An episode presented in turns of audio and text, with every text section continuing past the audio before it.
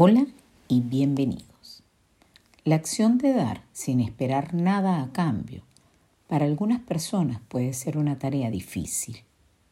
Así que quizás estas palabras te puedan ayudar.